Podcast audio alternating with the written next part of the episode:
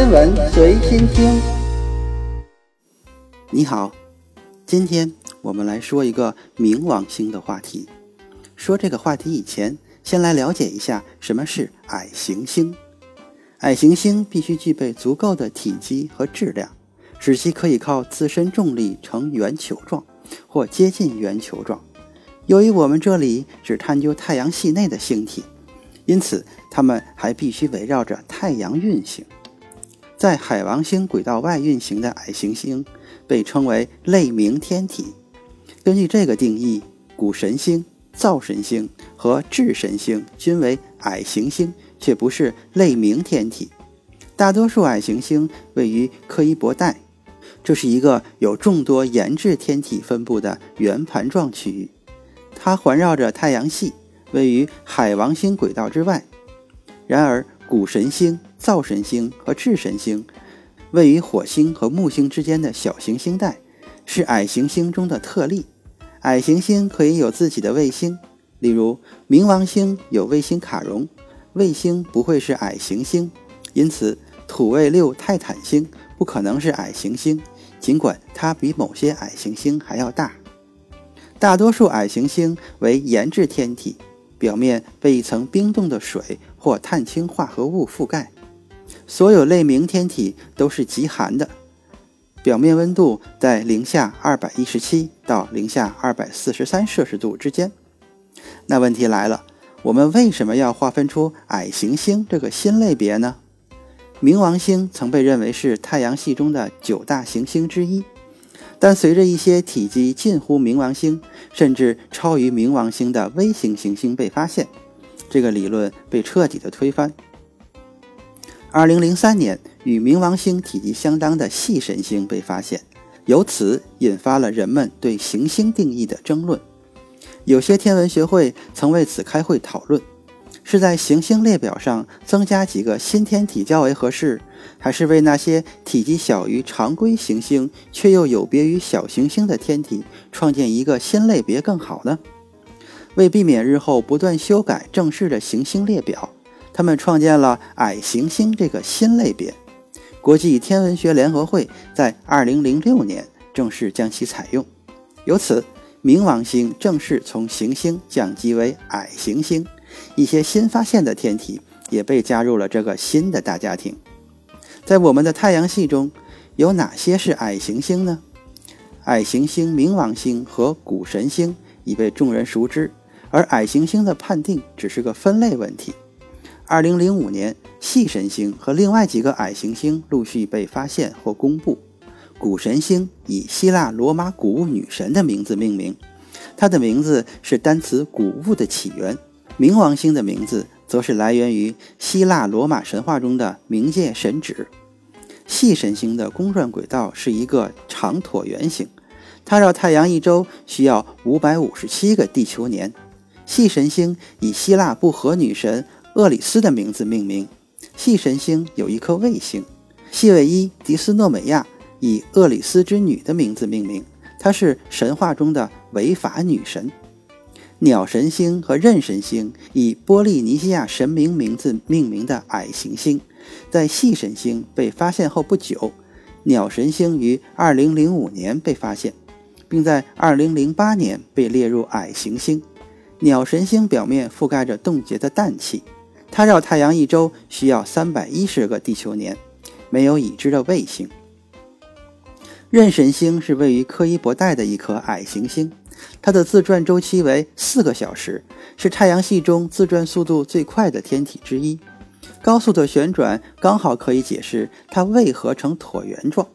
如果没有快速的旋转，它可能会呈现出圆球的形状。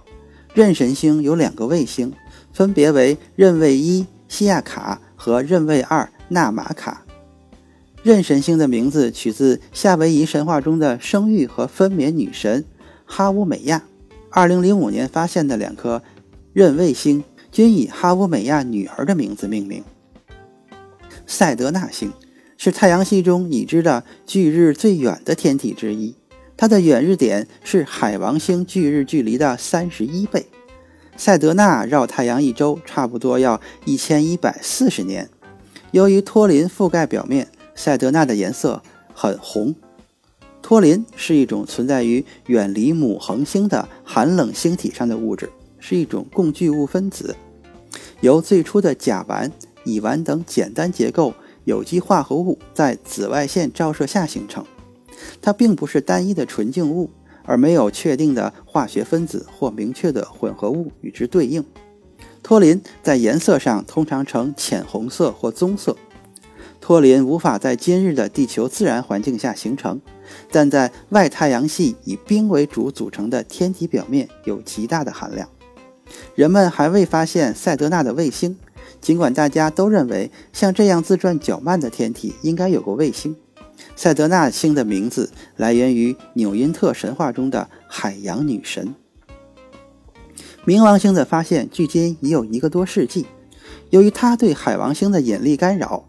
导致它在还未被正式观测到的时候，就已经有了存在的预测。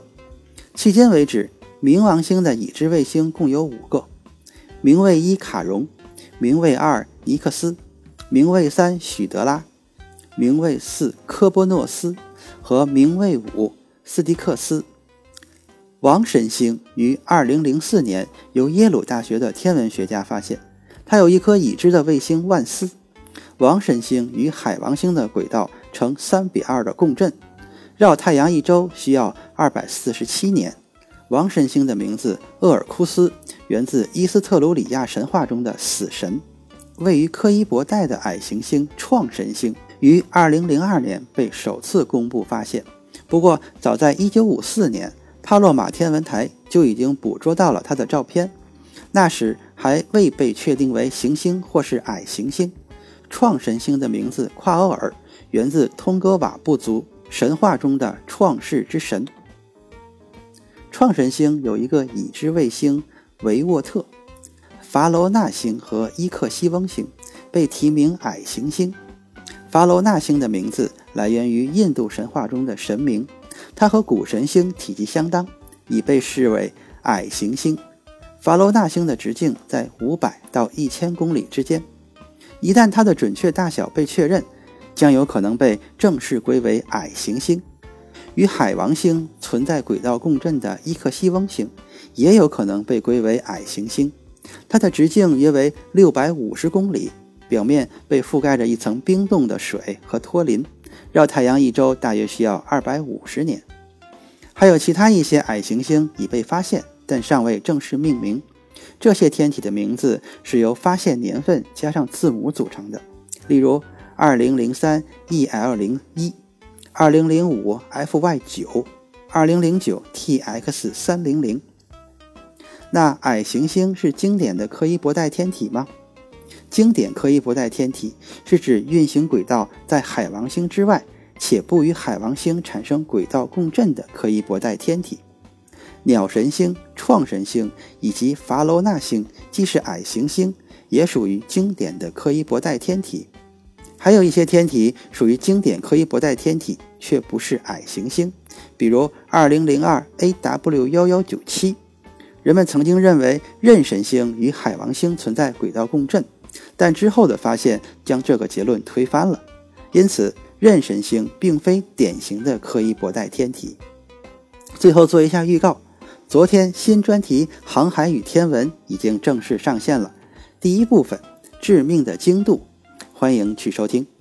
今天的天文随心听就是这些，咱们下次再见。